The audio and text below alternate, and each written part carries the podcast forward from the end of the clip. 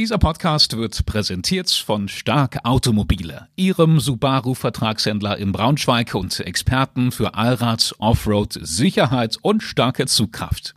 Subaru in Braunschweig. Mehr unter www.stark-automobile.de. Willkommen bei Draußen, dem Outdoor-Podcast unserer Zeitung von und mit Michael Strohmann. Begleiten Sie den Expeditions- und Ausdauerexperten zu Begegnungen, Erlebnissen und Abenteuern zwischen Harz und Himalaya. So, Michael, äh, neue Folge, ähm, neues Thema, ähm, totaler Kontrast dieses Mal im Vergleich zu letzter Woche oder vorletzter Woche. Da ging es ja äh, vergleichsweise gesehen um etwas Beengtes. Es ging um einen Hinterhoflauf und jetzt äh, schauen wir dann doch eher in die Weite und zwar in die, in den Harz. Was ist heute das Thema? Ja, also wir kehren mal wieder zurück zu den Wurzeln, wenn man so will, also zu den inhaltlichen Wurzeln auch dieses Podcasts, also wann immer vom Harz die Rede ist. Das ist ja unsere Bezugsgröße, die wir hier haben, auch für dieses Podcast-Projekt. Und ganz zu Beginn äh, hatte ich äh, ein Gespräch mit Friedhard Knolle. Damals war er noch Pressesprecher des Nationalparks Harz. Er war mein zweiter Gesprächsgast äh, beim Draußen-Podcast. Und aus aktuellem Anlass habe ich mich jetzt äh, nach mehr als einem Jahr wieder mit ihm unterhalten geht um das Thema, Reizthema äh, Natursport und Naturschutz. Geht das überhaupt zusammen? Wie funktioniert das? Dazu gibt es eine recht interessante Vortragsreihe in Göttingen. In dieser Vortragsreihe ist er jetzt vor einigen Tagen zu Gast gewesen. Davon hatte ich Wind bekommen äh, und hatte ihn dann prompt kontaktiert und gefragt, Mensch, können wir uns nicht über dieses Thema unterhalten? Mhm. Jetzt äh, kann man sich äh, schon fast denken, was für eine Meinung ähm, Friedhard Knolle zu diesem Thema hat. Aber was genau ist denn im Harz eigentlich gerade los? Das, das wissen einige ja vielleicht gar nicht. Wenn wir auf unsere Berichterstattung schauen, dann ähm, sehen wir immer wieder, Mensch, hier eröffnet eine neue Attraktion, eine neue Riesenrutsche, ein neuer Aussichtsturm, eine Hängebrücke und was weiß ich. Also der Harz wird zu einem Erlebnisort immer mehr und äh, immer mehr Abenteuer und so, immer weniger Natur ist das, das ist dann wahrscheinlich die Folge. Folge, ne? Ja, das klingt ja tatsächlich fast ein bisschen paradox. Wir sprechen das im Podcast auch an. Äh, genau diese Entwicklung, die du da beschreibst. Also jahrzehntelang hat man dem Harz und der dortigen äh, Tourismusbranche vorgeworfen, sämtliche Entwicklungen zu verschlafen. Jetzt wird das sehr rasch gefühlt nachgeholt. Eine Attraktion nach der anderen entsteht, just in dem Moment, in dem der Harz als Naturlandschaft tatsächlich an vordergründiger Attraktivität verliert. Der Anblick dieser toten Wälder äh, ist uns ja allen äh, geläufig. Und genau in der Situation nun entsteht tatsächlich äh, ein Projekt nach dem anderen, das tatsächlich Tagesgäste zumindest Tagesgäste, vielleicht aber auch Gäste, die länger bleiben, anlocken soll. Das ist schon ein etwas merkwürdiger Kontrast, wenn man sich das mal so auf der Zunge zergehen lässt. Ja, das ist äh, vor allem auch genau ein zweischneidiges Schwert. Ähm, letzte Frage, bevor ihr gleich schon ins Gespräch geht. Ähm, gibt es überhaupt noch irgendwo einen Ort, wo man den Harz in seiner wirklich äh, alten Ursprünglichkeit erleben kann? Hast du irgendwelche Tipps vielleicht? Ja, also man muss dazu sagen, der Harz ist natürlich eine Kulturlandschaft schon seit Jahrhunderten, also immer vom Menschen auch geprägt und überprägt gewesen.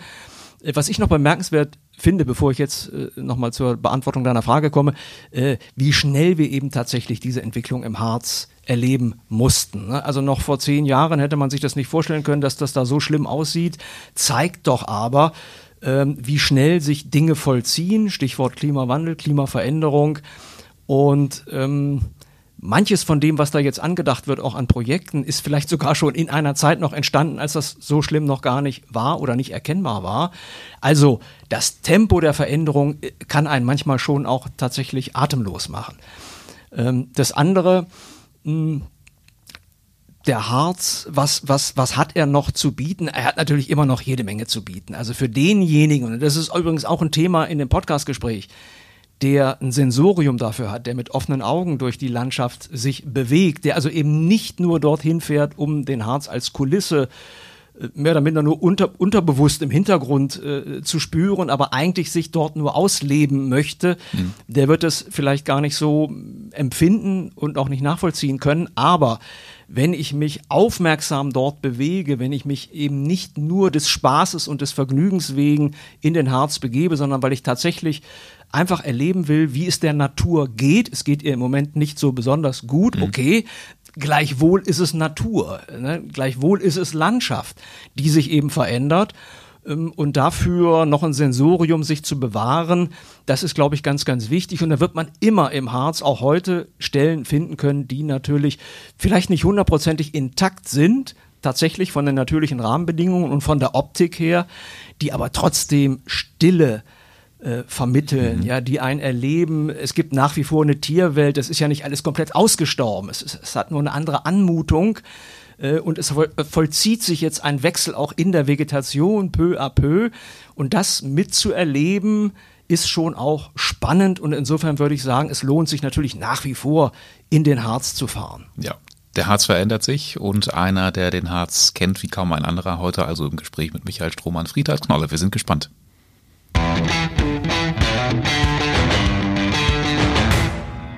Äh, lieber Herr Knolle, als wir vor mehr als einem Jahr zuletzt in diesem Podcast miteinander geredet haben, da waren Sie noch in Diensten des Nationalparks Harz als dessen Pressesprecher. Inzwischen sind Sie auf dem Papier ein Rentner. Wie sieht denn Ihr Alltag heute aus? Also meine Frau behauptet, es hätte sich gar nichts geändert, außer dass ich hin und wieder morgens mal etwas mehr ausschlafe. Und ich kann das nur bestätigen. Allerdings muss man fairerweise dazu sagen, ich will jetzt nicht diese üblichen Rentnersprüche machen. Das hört man ja von allen Seiten. Die sind leider bestätigt bei mir. Aber wir haben, das war ja auch Thema unseres Interviews, wir haben ja die letzten drei Jahre mit diesen drei Trockenjahren seit 2018 eine solche mediale Hype-Situation erlebt, dass ich da wirklich Tag und Nacht aktiv war. Und diese drei Jahre, das ist einiges, was da auf dem Schreibtisch sich gestapelt hat, die arbeite ich jetzt ab. Also es kann sein, dass ich vielleicht nächstes Jahr mal in Rente gehe. Okay, ja, also dass Sie aktiv sind, äh, das merkt man in der Tat und das hängt auch jetzt mit dem heutigen Gespräch zusammen, also auch mit dem Anlass unseres heutigen Gespräches, denn Sie sind äh, in Göttingen gestern Abend gewesen ja. bei einer Veranstaltung. Da arbeitet die Sektion Göttingen des Deutschen Alpenvereins äh, mit dem Hochschulsport Göttingen zusammen seit geraumer Zeit und bietet eine Vortragsreihe an, mh, die Nutzen und Frommen des Natursports aus wissenschaftlicher Perspektive beleuchtet. Und da sind sie gestern Abend, wie gesagt, zu Gast gewesen und haben sich dem Konflikt zwischen Natursport und Naturschutz gewidmet und auch Managementstrategien am Beispiel des Harzes aufgezeigt. Wer saß denn da im Publikum und ist es hoch hergegangen? Also hoch her ging es äh, nicht, das hatte ich erwartet, aber hm, das war ein Hörsaal. Über 20 Personen waren dabei. Das war ja der Deutsche Alpenverein. Der erste Vorsitzende hat eingeleitet. Und natürlich sind Kletterer auch immer Konflikte gewöhnt, die letzten Jahrzehnte. Ich hatte das ja privat und dienstlich auch immer begleitet.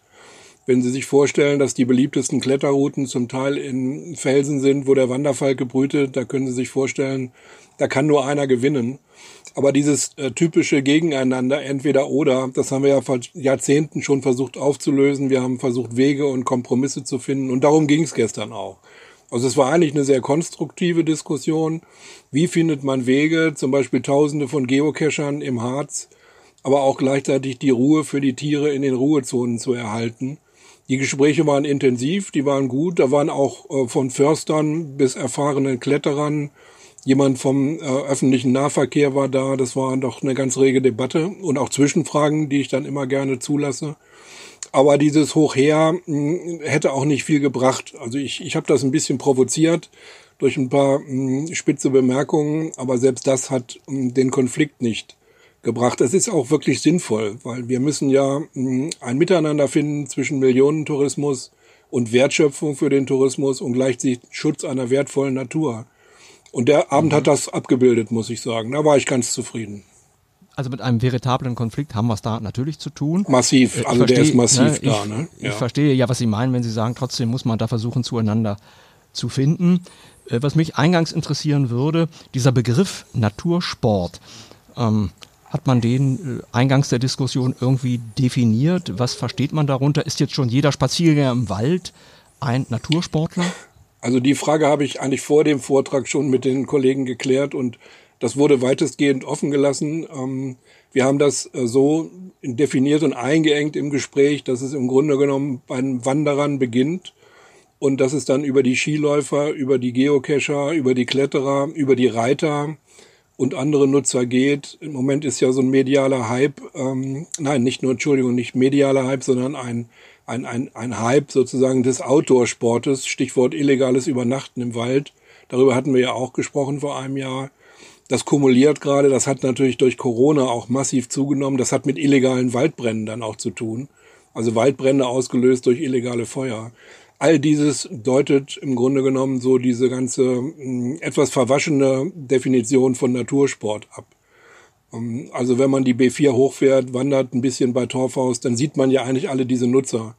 Und um die ging es. Wobei die Reiter im Harz etwas untergeordnete Bedeutung haben wir sind ja nicht das klassische Reiterland. Da muss man dann eher in die Lüneburger Heide gehen oder in andere Flachgebiete. Ja. Was sind denn gestern Abend so Ihre Kernargumente oder Kernthesen gewesen, die Sie dem Publikum dort näher bringen wollten? Also ähm, für mich ist die Kernlösung immer erstmal das Miteinander auf Augenhöhe miteinander zu reden, äh, den anderen ausreden zu lassen und dann zu gucken, wo sind die gemeinsamen Interessen. Oder wenn gar keine da sind, kann man gemeinsame Interessen herausfinden. Und auf dieser Basis haben wir gestern auch diskutiert. Meine Kernaussage war, wenn ich ähm, das mal so formulieren darf, das A und O ist die Lenkung, eine gute Lenkung und Leitung der vielen Menschen. Also wenn man Tourismus ähm, einfach in Helgoland über die Düne laufen lässt oder in, in, in Sylt, ähm, dann brütet da kein Vogel mehr, dann ist auch am Ende kein Strauch mehr da. Und die Gäste sind auch alle unzufrieden, weil es ist keine schöne Natur mehr da, sondern überall nur noch Liegeplätze. So. Und wenn ich das auf den Harz übertrage, dann ist das die gute Lenkung und Leitung, eine gute Beschilderung, äh, arbeiten mit der Vernunft, also mit Menschen reden, Vorträge, alles Mögliche anbieten im Internet, ähm, von Instagram sozusagen bis zum Faltblatt. Und dann kriegen sie 98, 99 Prozent der Menschen. Das eine mhm. Prozent, das sie nicht kriegen, mit denen muss man dann gesondert reden oder denen muss man auch mal ein Knöllchen aufdrücken. Da gibt's dann ein Ranger-Gespräch oder andere. Aber der Mensch ist ja im Grunde genommen verantwortlich ähm, oder verhält sich verantwortlich und ist auch vernünftig. Und die also Lenkungseffekte also liegen bei 90, über 90 Prozent dieser vernünftigen Menschen, wenn man, wenn man will. Ne? Ja, ja. Also ein Prozent, das klingt ja jetzt tatsächlich irgendwie relativ wenig. Ähm, wie ist das jetzt im Verhältnis zu dem tatsächlich von dieser kleinen Gruppe von Menschen angerichteten Schaden? Also ist ein Prozent tatsächlich wenig oder ist es einfach doch immer noch zu viel? Ja, das war jetzt Blick mehr so ein rhetorisches ein Prozent. Ne? Also je nach Natursport sind das natürlich manchmal auch Zehnerprozente. Das kommt darauf an, auch, ähm, ich nehme mal die Geocacher. Wir haben, als ich begann, mich mit Geocachern zu beschäftigen, da fanden wir im Internet diese ganzen Seiten in den entsprechenden Blogs und selbst in den Mooren, also in dem allergrößten Tabugebiet, wo kein Mensch rein darf, lagen Geocaches. So. Da würde ich mal sagen, da lag die Prozentquote derer, die was Verbotenes gemacht haben, bei weit über 50 Prozent. So, und dann gibt's den klassischen Behördenweg, man schreibt einen bösen Brief, man bewirkt mit diesem Brief wenig und die Gräben werden immer tiefer. Und dann muss irgendjemand ein Bußgeld bezahlen, dann geht er damit auf Facebook und dann hat die Behörde dann genau das Gegenteil erreicht. Und wir haben ja damals das Gespräch gesucht, wir haben intensiv mit denen geredet und auch gestritten. Und dann kam dabei raus, dass wir uns einmal im Jahr treffen und machen eine gemeinsame Müllaktion. Dieses Geocacher-Motto, ähm, ich weiß nicht, ob wir damals drüber gesprochen haben, Cash in, Trash out. Also ich weiß, dass ich als Geocacher der Natur etwas antue, wenn ich da was reinlege. Und dafür nehme ich ein Stück Müll wieder mit heraus. Das ist eine internationale Bewegung. So, und so kriegten wir dann plötzlich, ähm, deswegen habe ich mal so diese ein Prozent gesagt, äh, die äh, Quote derer, die was Unvernünftiges tun, dann, dann ganz weit runter. Vielleicht auf wenige Prozent. Ich sag mal, ein Prozent, das sind symbolische Zahlen. Ne? Also mhm, vorher, nachher, ja. vorher, nachher Effekte, die muss man bedenken. Ne? So ist mhm. das gemeint. Ich habe äh, eingangs nicht von ungefähr nach dieser Definition gefragt, Natursportler. Äh, also nach dem, was Sie jetzt gerade geschildert haben, äh, könnte man ja annehmen, naja, das sind eben dann Nutzergruppen, die vielleicht mit der Natur selber gar nicht so schrecklich viel am Hut haben, ja, sondern mehr mit dem Sport oder mit dem Spaß, den sie da haben wollen. Und das Ganze findet halt in der Natur statt. Das ist eine spannende Frage. Also der Einladende hat es nicht definiert. Ich habe es dann versucht für mich zu definieren. Sie kommen ja aus der Läuferszene und daher weiß ich so ein bisschen, was Sie meinen. Und man könnte ja auch sagen, nur Natursport, das ist derjenige, dem es eigentlich gar nicht um die Natur geht, sondern nur um den Sport und der, die Natur ist die Kulisse. So, das wurde ja manchmal Brockenbenno vorgeworfen, so nach dem Motto, der wäre auch auf jeden Berg gegangen. Ähm, aber wenn man da genauer hinguckt, dann ist das ja gar nicht der Fall. Die Menschen und die wissenschaftlichen Untersuchungen, die wir haben, zum Beispiel auch bei Mountainbikern, die haben ergeben, dass die Mountainbiker in der Regel viel naturnäher sind in, im Harz oder bei ihrer Bewegung im Harz als manche andere. Äh, und dieses eine Prozent, das dann aber maskiert und äh, wortlos an mir vorbeirast und ich muss dann noch in den Graben springen, damit ich äh, gesund bleibe, dieses eine Prozent, das macht das Bild für die Mountainbiker schlecht und von diesem einen Prozent reden dann alle, weil alle schon mal einen gesehen haben und dann ist das ganze Gedinge versaut, so wie der Bergmann sagt. Also deswegen, für mich ist der Begriff Natursport sehr verwaschen so ein bisschen wie Nachhaltigkeit. Jeder, der den Begriff Nachhaltigkeit benutzt, versteht ein bisschen was anderes darunter. Also ich habe ihn auf die Nutzer eingeengt, die sich in der Natur bewegen, und zwar sportlich aktiv, also mit ihrem Körper, mit Körpereinsatz. Das ist vielleicht die größte Definition. Sie haben wahrscheinlich eine etwas engere Definition.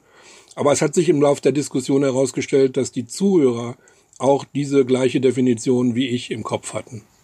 Mhm.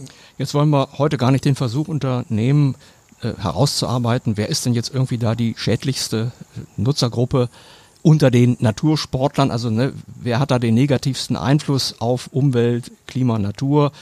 Äh, Sie brachten aber gerade das Beispiel der Mountainbiker. Also selbst wenn sich da der Einzelne in aller Regel vernünftig verhält, äh, hat ja die Zahl deutlich zugenommen derer, die das in, also insgesamt genau, tun, genau. diesen Sport ausüben. Das hat natürlich einen Effekt. Und äh, vielleicht noch ein zweiter Punkt. Wir haben die Entwicklung ja hin zu E-Bikes, zu Elektrobikes, also natürlich ja. auch bei den Mountainbikes äh, wird, glaube ich, zunehmend auf Produkte zurückgegriffen, die eben mit einem Motor angetrieben werden. Ja. Das sind sehr schwere Fahrräder, die wiegen sehr viel mehr als ein Standardfahrrad. Ja äh, erreichen höhere Geschwindigkeiten. Das heißt also, der Impact auf den Untergrund ist natürlich deutlich größer. Ne? Und ähm, wie sehen Sie diese Entwicklung? Ist da langsam irgendeine Art Obergrenze erreicht? Also selbst wenn sich der Einzelne noch ne, halbwegs mm, vernünftig mm, verhält. Mm, das sind drei Fragen drin, die sind sehr gut. Also das ist einmal die Frage der Belastungsgrenze. Das haben wir auch diskutiert und für einige Lebensräume ist die Belastungsgrenze im Harz äh, überschritten. Also wir nennen das ja heute Overtourism mit diesem Fachbegriff.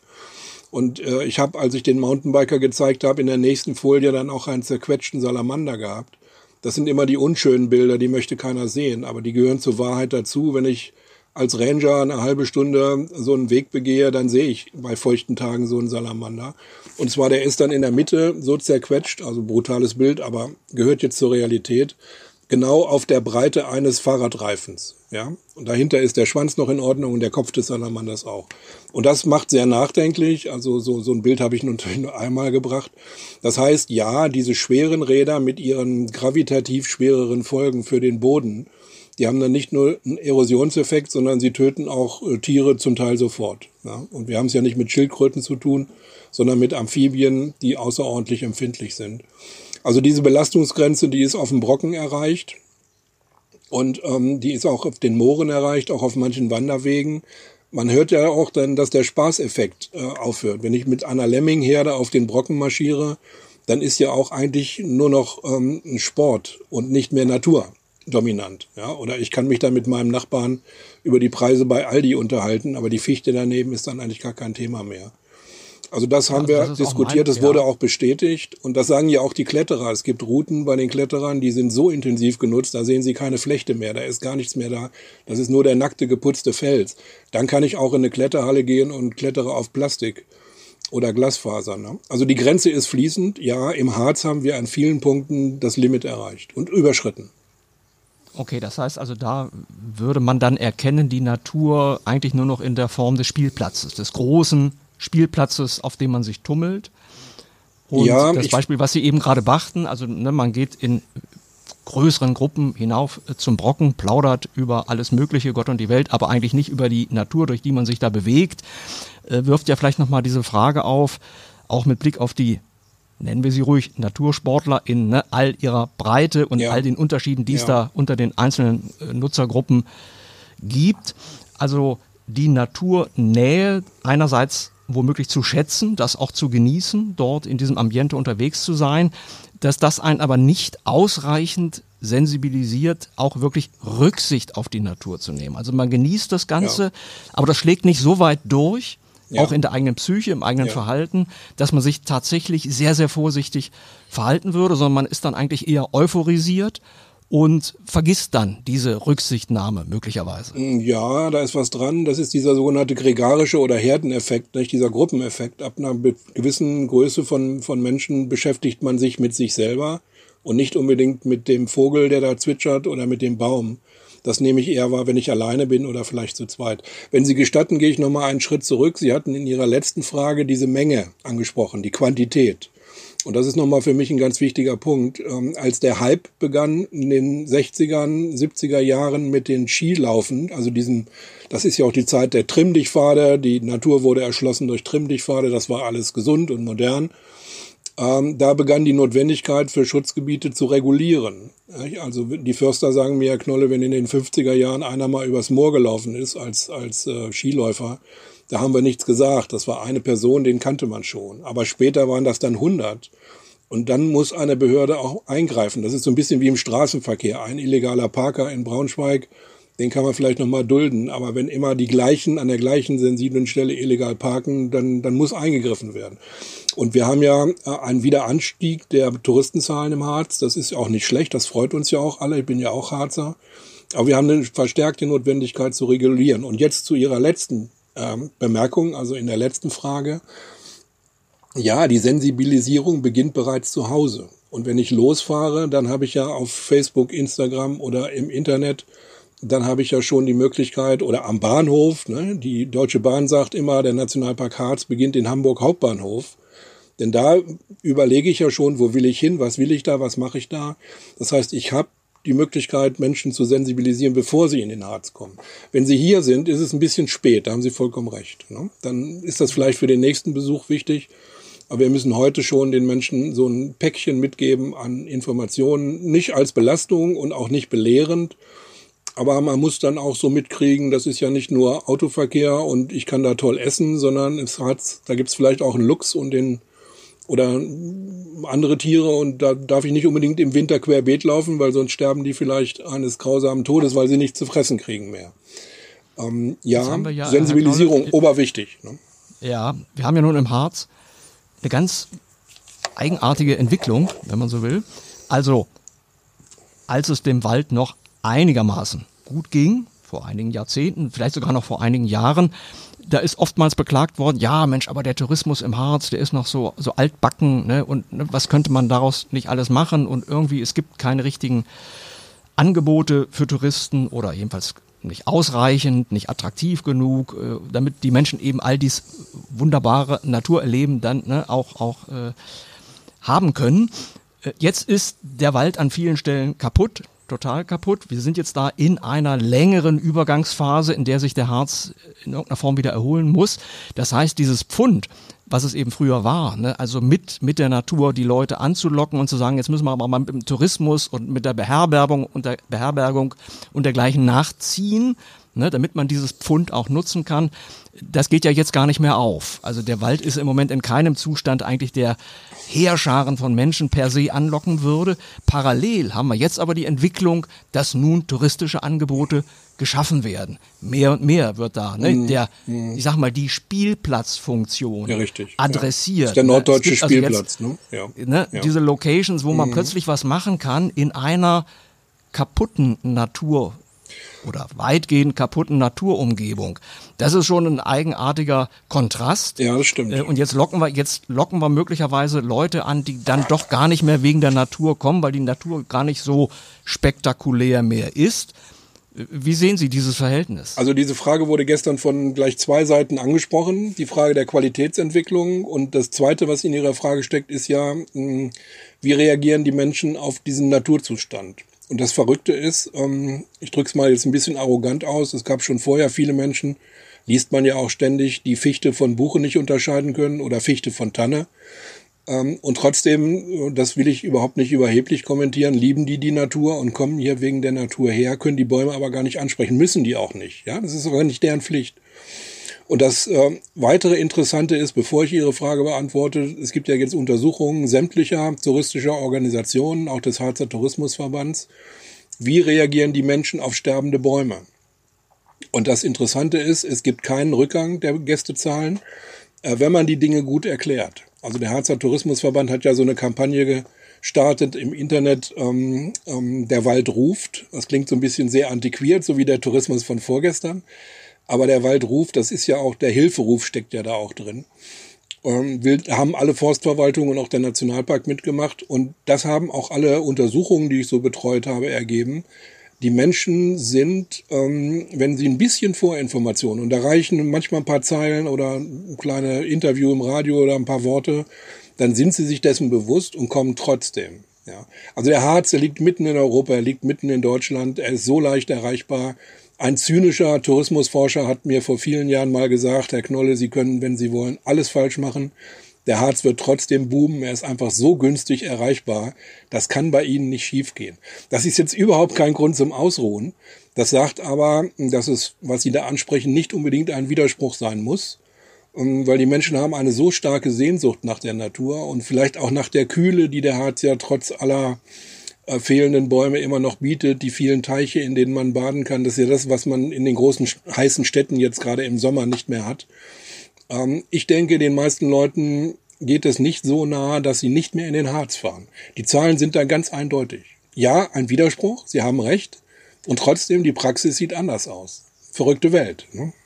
Ja, ja, also man müsste sich vielleicht dann tatsächlich keine allzu großen Sorgen machen über die Besucherzahlen.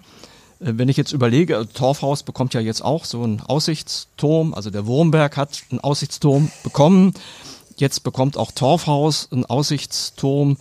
Ähm, das sind ja so Projekte, mit denen man ja offensichtlich ne, Tagesgäste, zumindest Tagesgäste, ja äh, anlocken möchte, Leider. die dann eben dort auf dem Parkplatz ne, aus dem Auto steigen, den Turm hoch und dann mal gucken und dann wieder runter ins ja. Auto, vielleicht noch was essen gehen. Ja. Äh, also da wird's möglicherweise, man will da niemandem was unterstellen, so den ganz großen Kontakt äh, zur Natur im Sinne eben von stillem, ehrfürchtigem Naturerleben gar nicht geben, sondern es ist dann eigentlich eher tatsächlich so ein bisschen Halligalli-Veranstaltung, lockt aber viele, viele Gäste an. Das wird ja wohl hoffentlich die Erwartung der Investoren dort das sein, ne, dass so etwas zieht. Das ist natürlich ähm, auch unsere Sorge, nicht? Also der, früher gab es immer diesen Chovi-Spruch der Touristiker, das Geld wird in den Betten gemacht. Aber da ist eine tiefere Wahrheit drin. Ähm, wirklich etwas vom Tourismus haben tut die Region nur bei Übernachtungsgästen. Die hinterlassen hier Geld, das ist auch Wertschöpfung, das fließt dann in die kleinen Harzer Hotels oder kommt bei den Familien an, die hier vom Tourismus leben. Und der Tagesgast, der hinterlässt ja nur eine Spur von Müll. Ich, das, da gehe ich gleich nochmal drauf ein, das ist nicht übertrieben. Und natürlich seine Abgase, da haben Sie schon vollkommen recht. Uns Naturschützern, die uns diese Region hier mehr am Herzen liegt, von der Natur her, denen ist dieser Tagestourismus schon ein Dorn im Auge. Dieser Turm in Torfhaus gefällt mir gar nicht. Ähm, der gehört ähm, irgendwo hin, wo der Tourismus ähm, entwickelt werden muss. Im Torfhaus ähm, sind die Zahlen so groß, dass wir ja im Winter gar nicht mehr wissen, wohin mit den ganzen Autos. Ja. Also völlig kontraproduktive Entwicklung, das sage ich auch so ganz offen, obwohl ich mit den Investoren immer in guten Gesprächen bin. Aber diese Entwicklung ist eher kontraproduktiv. Ja. Da haben wir wieder die Menge, die es dann macht. Der Mensch als solcher ist überhaupt nicht, hat nichts Böses vor, aber in der Menge ist er dann schädlich. Ja, ja und in jedem Falle könnte man ja sagen, die Natur, äh, also Harz als Naturbühne, spielt bei solchen wirtschaftlichen Erwägungen dann gar nicht mehr die ganz große Rolle. Ne? Man baut ja den Turm inmitten der Baumstümpfe, der Toten, des Toten Waldes, errichtet man nun diesen Aussichtsturm. Sie haben den gemerkt, wird man trotzdem immer sehen können. Ne? Das ist Sie klar, haben gemerkt, ich Bäume. habe vorhin an Ihrer Frage so ein bisschen vorbeigesteuert mit meiner Antwort, weil ich darauf nicht eingehen wollte. Aber jetzt werden Sie so deutlich, dass ich es dann doch mal kommentiere. Ja, natürlich hat man manchmal den Eindruck, dass dieser oder jener Investor den Harz dann eher nur als Kulisse sieht zum Geldverdienen. Äh, der könnte seinen Turm auch sonst wo bauen. Ähm, das ist letztlich egal. Er sucht den Hotspot, wo die Masse Mensch ist. Ne? Das ist natürlich ähm, inhärent im Tourismus. Forscher sprechen ja manchmal auch von dieser Todesdynamik des Tourismus, also die Kurve. Ich habe das gestern etwas wissenschaftlich, es war ja immerhin ein Hochschulevent, ich habe das an der Butler-Kurve äh, erläutert. Ich weiß Ihnen, ob der Begriff Butler-Kurve Ihnen was sagt. Ein kanadischer äh, Tourismusprofessor, der die E-Funktion beschrieben hat, wie Tourismus losgeht, dann immer größer wird, dann werden die Hotels gebaut, die ersten, und dann gibt's die Saturation dann werden in die Hotels nicht mehr die entsprechenden Millionen investiert, dann kommen die runter. Und dann kriegt der Harz ein schlechtes Image. Das ist das, was Sie vorhin angesprochen haben mit dem schlechten Harzer Image. Und dann gibt es so eine Verjüngung, ähm, Rejuvenation und dann muss die Politik ähm, sich bemühen, wieder das Geld investiert wird, Und dann kann so ein Tourismus sich auch wieder erneuern und erfrischen. In der Phase sind wir jetzt gerade. Wir müssen mal gewaltig aufpassen, dass wir nicht den alten Fehler wiederholen. Ne? Blicken wir mal ins Ausland. Wenn man jetzt um ne, die Frage, also wer kann die Natur wie nutzen? In den USA Gut, das sind natürlich auch andere Flächendimensionen, von denen wir da sprechen in den dortigen Nationalparks. Da gibt es ja dieses System des Permits, also der Erlaubnis, äh, die man beantragen muss im Vorfeld, wenn man in irgendeine ja. bestimmte Ecke eines Nationalparks gehen möchte als Wanderer, als Natursportler, dann muss man sich dafür vorher anmelden, eine Erlaubnis sich holen äh, und logischerweise dann für einen bestimmten Termin ne, das auch anmelden und wenn dann an diesem Tag ausgebucht ist, wenn also alle Permits vergeben sind, dann kommt kein weiterer Gast in diese Zone des Nationalparks. Ja. So versucht man da einfach ne, ganz krass eine Obergrenze zu definieren und auch einzuhalten.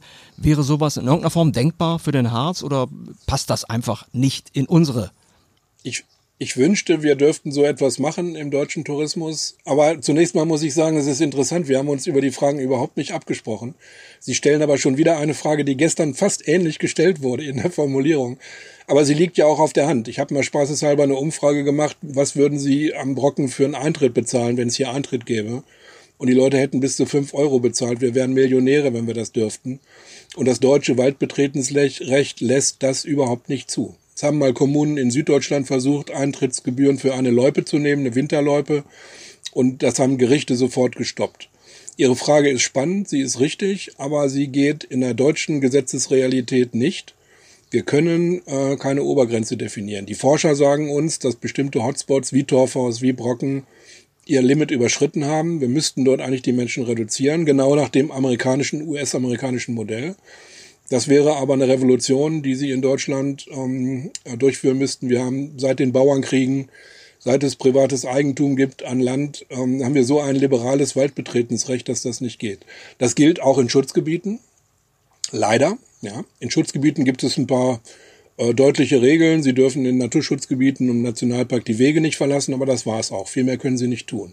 Das heißt, wir müssen als, als Verantwortliche ausweichen auf das, was Sie vorhin ja auch formuliert haben. Sensibilisierung, möglichst früh, möglichst auf allen Kanälen.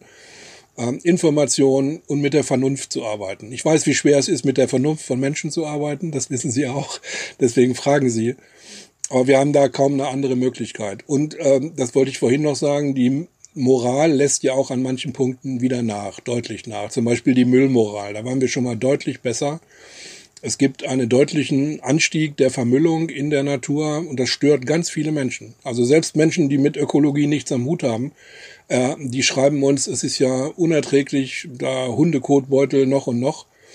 Ähm, und deswegen haben wir so eine Aktion gestartet ähm, ähm, zur Müllvermeidung ähm, auf vielen Kanälen. Das Problem gibt es vom Watzmann in den Alpen bis zur Nordseeküste, überall und auch in ganz Europa. Ähm, es gibt kein Patentrezept, wie wir gegen diese starke Vermüllung ankommen. Übrigens, die ist im Harz ganz deutlich. Okay, das heißt also auch mit Informationen, die man dann streut, die man auch Besuchern an die Hand gibt, äh, ist es dann möglicherweise doch nicht getan. Ja.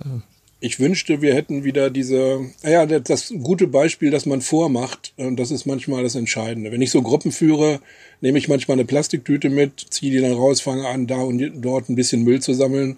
Sie müssen sich nur umgucken in die Gruppe, plötzlich hat jeder ein schlechtes Gewissen und hilft, Müll zu sammeln. Ich denke, da ist das gute Beispiel. Bei Gruppen ist es der, der Führer, bei Schulklassen ist es der Lehrer, die Lehrerin. Ähm, oder die Medien, so wie hier. Anders geht's ja gar nicht. Ja? Wir sind keine Diktatur, wir können keine Mülldiktatur errichten. Es geht nur mit Vernunft. Das ist ein bisschen schwierig. Ja, aber Sie nehmen ja, eine. Es ging gestern zwei Stunden lang nur um die Vernunft des Natursports. Ja, ja die Vernunft, die Vernunft. Das ist äh, ne, so oft der entscheidende Faktor äh, in den Dingen, die uns bewegen und umtreiben. Äh, und sehr, sehr ja. häufig würden wir uns einfach viel, viel mehr davon wünschen, ja, von, von der Vernunft ja, und vor allen Dingen so bei viel, es. viel mehr Menschen. Äh, Kann ich nur rot unterstreichen, was Sie da sagen. Nun ist es aber trotzdem mal so, Sie nehmen eine vermittelnde Position ein. Sie sagen, also es, es hilft ja alles nichts, trotz auch dieser Konflikte. Man muss irgendwie zueinander finden. Also diese Grundsatzfrage Natursport und Naturschutz, passt das überhaupt zusammen? Äh, wenn ich das richtig verstehe, beantworten Sie ja für sich, ja, da, da, da passt schon etwas zusammen. Man muss es aber moderieren, man muss es bearbeiten, ja. beackern, wie auch immer. Hm, wo stehen wir denn? Das jetzt vielleicht als abschließende Frage bei diesem Spannungsverhältnis Natursport und Naturschutz. An welchem Punkt sind wir da angelangt? Und wie könnte es dann weitergehen? Also wir sind da, ne, ja, also wir sind da angelangt, äh, wo wir eigentlich schon mal waren. Wir müssen jetzt bei einer Generation ähm, das höre ich öfter auch von Touristikern so als spitze Formulierung. Das sind jetzt Jüngere, die ihr Leben lang eigentlich nur nach Mallorca geflogen sind. Wegen Corona das nicht konnten, jetzt plötzlich sich im Harzwald wiederfinden. Und da müssen wir wieder von vorne anfangen. Wie benimmt man sich in der Natur? Kauft dir eine Wanderkarte, nimm dir doch mal einen Rucksack mit, ne? Nach dem Motto, was ist ein Rucksack, Alter? Das interessiert mich nicht. Sowas kommt dann natürlich, ne? Das heißt, es ist ein ständiges ähm, sich wiederholen, auch neue Generationen abzuholen und moderieren, wie Sie sagen, wie benehme ich mich in der Natur. Und ähm, ich bin aber grundsätzlich optimistisch. Die wissenschaftlichen Untersuchungen, die es gibt, alle für den Harz, sagen, dass die Mehrheit der Menschen ein Hauptmotiv hat, in den Harz zu kommen. Das muss man aber festhalten. Das ist nicht der Städtetourismus, das ist nicht der Bergbautourismus, das ist nicht die Kultur, sondern das ist die Natur. Die Menschen wissen nicht, was unverfälschte Natur ist. Die halten Fichtenmonokultur für unverfälschte Natur. Das ist nicht schlimm. Aber sie kommen wegen der Natur und die lieben sie. Und dann muss man den Menschen auch sagen, wir müssen Natur auch schützen. Ich verbiete dir hier mal was. Aber dafür biete ich dir vielleicht 100 Meter weiter etwas Besonderes. Einen tollen Ausblick, ein Fotomotiv oder da ist dann eben eine Wandergaststätte mitten im Wald. Und mit diesem äh, Zuckerbrot- und Peitsche-Konzept, ähm, so wird's nur gehen. Äh, man kann den Menschen nicht alles verbieten, man muss auch Angebote machen. So kriegen wir die Brücke hin. Also klar, ich mache hier keine radikale Position pro und contra, weil ich das auch gar nicht mag. Die Realität liegt irgendwo immer dazwischen. Okay, Herr Knolle. Ich danke Ihnen für unser heutiges Gespräch über den Harz. Das ist ja nun schon das zweite Grundsatzgespräch Gerne. über den Harz äh, in der Reihe äh, des Draußen-Podcasts. Wer weiß, ob wir uns dann in einem Jahr vielleicht wieder miteinander unterhalten über weitere Aspekte die äh, die Zukunft des Harzes und auch den Zustand des Harzes betreffen. Und wie Sie vorhin angekündigt haben, sind Sie dann ja möglicherweise ein echter Rentner. Ich kann es mir ehrlich gesagt nicht vorstellen. Nein, ich auch äh, nicht. Sie werden weiterhin unterwegs sein und werden weiterhin auch kämpfen, das darf man, glaube ich, ruhig auch sagen, für die ja, Belange das, der Natur, des Nationalparks. Dafür wünsche ich Ihnen alles, alles Gute und bleiben Sie gesund. Und dann warten wir mal ab, ob wir uns tatsächlich im nächsten Jahr wieder hören bei draußen. Ich danke Ihnen für das Gespräch. Die Welt ist klein. Wir sehen uns wieder. Mehr Podcasts unserer Redaktion finden Sie unter braunschweiger-zeitung.de slash podcast.